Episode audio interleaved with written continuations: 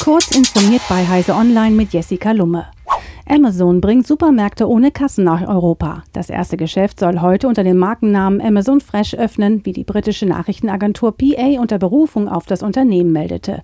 Weitere Geschäfte seien in der britischen Hauptstadt in Planung. Das Konzept gleicht den Amazon Go-Läden in den USA. Kunden nehmen einfach Artikel aus dem Regal und verlassen das Geschäft. Kameras und andere Sensoren wie Wagen in den Regalböden registrieren, wer welche Waren mitgenommen hat. Der Preis wird nach Verlassen des Ladens per App abgebucht. WhatsApp ermöglicht Nutzern Sprach- und Videoanrufe künftig auch am PC. Die Anrufe sind kostenlos und Ende zu Ende verschlüsselt, wie die gesamte Kommunikation über die Facebook-Tochter.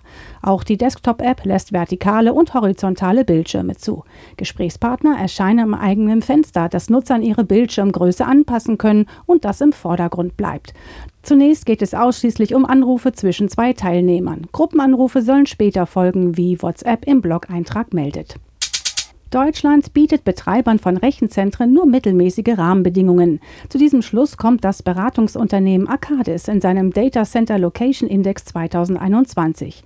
Es hat die Standortbedingungen in 50 etablierten und aufstrebenden IT-Nationen untersucht. Zugleich gehört Deutschland aber unter anderem wegen der hohen Datennachfrage zu den attraktivsten Rechenzentrenstandorten in Europa, so die Analysten. Führend in dem weltweiten Vergleich sind die USA, gefolgt von Singapur und Japan. Danach folgt Nordeuropa, Schweden, Norwegen, Dänemark. Die Vereinigten Arabischen Emirate, Finnland, Frankreich und die Schweiz vervollständigen die Top 10. Deutschland landete auf Platz 26. Apple bereitet die Öffnung seines Netzwerks Wo ist im Original Find Me vor. Die auf iPhones und iPads vorinstallierte App, die bislang Personen und Geräte ortet, soll bald auch dabei helfen, verlorene Alltagsobjekte wiederzufinden. Die schon länger im Betriebssystem versteckte Funktion zum Hinzufügen getagter Gegenstände wurde nun in iOS 14.5 freigeschaltet, wie Entwickler mit Zugriff auf die jüngste Beta-Version berichten. Diese und weitere aktuelle Nachrichten finden Sie ausführlich auf heise.de.